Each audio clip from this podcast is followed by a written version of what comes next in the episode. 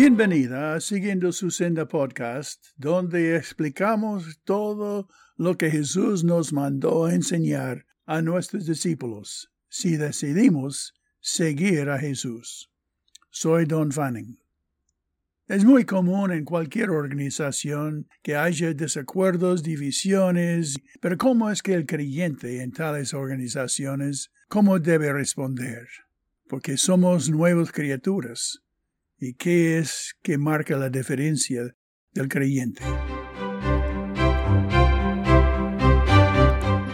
En Romanos capítulo 16, versículo 17, Pablo escribió, Mas os ruego, hermanos, que os fijéis en los que causan divisiones y tropiezos en contra de la doctrina que vosotros habéis aprendido, y que os apartéis de ellos. Cuando una persona llega a Cristo, dice el texto en 2 Corintios capítulo 5 versículo 17, todas las cosas son hechas nuevas.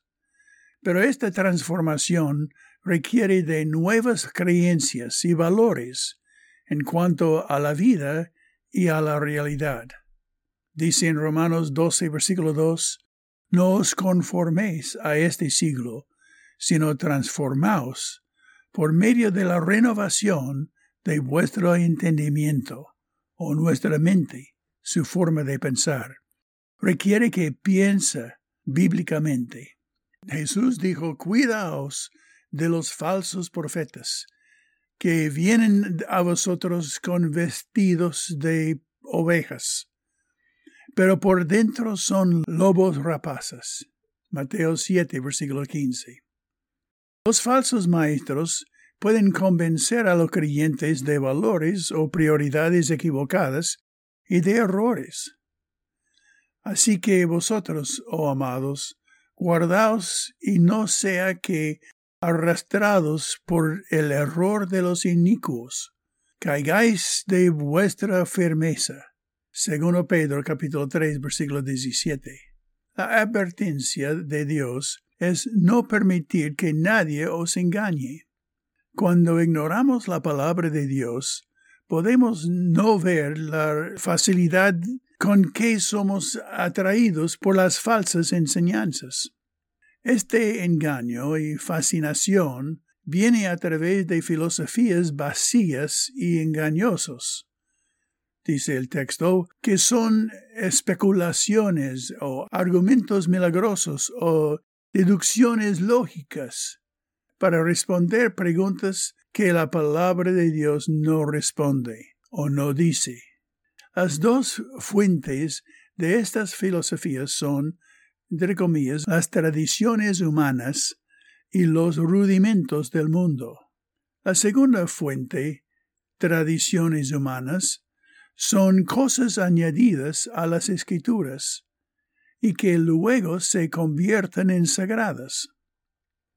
A Jesús le preguntaron, ¿por qué sus discípulos no vivían de acuerdo a las tradiciones de los ancianos? Marcos 7, 5 es que ellos pensaban que la gente espiritual hace las cosas de manera establecida por las tradiciones humanas. La segunda fuente, rudimentos del mundo o cosas básicas, se refiere a pensamientos superficiales e infantiles.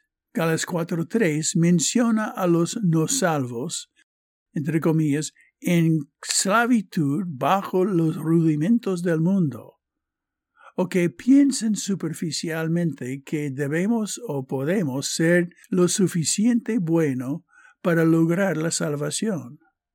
Estas ideas tontas no están de acuerdo a Cristo, dice el texto, que han perdonado todas nuestras transgresiones al cancelar la deuda que está contra nosotros, quitándola en el quitándola de en medio y clavándola en la cruz. Colosenses 2, versículo 13 a 14. Los falsos maestros hacen énfasis en nuevas revelaciones o en tradiciones que distraen de la palabra de Dios. Desarrolla tú un plan para estudiar y conocer la palabra y así reconocer el error de muchos falsos enseñadores que plagan la iglesia. Por es así, Padre, ayúdame a ser cautivado únicamente por tu amor y verdad, en lugar de permitir que mi pensamiento sea nublado por las formas engañadas de este mundo. Quiero solamente tu pura palabra para guiarme.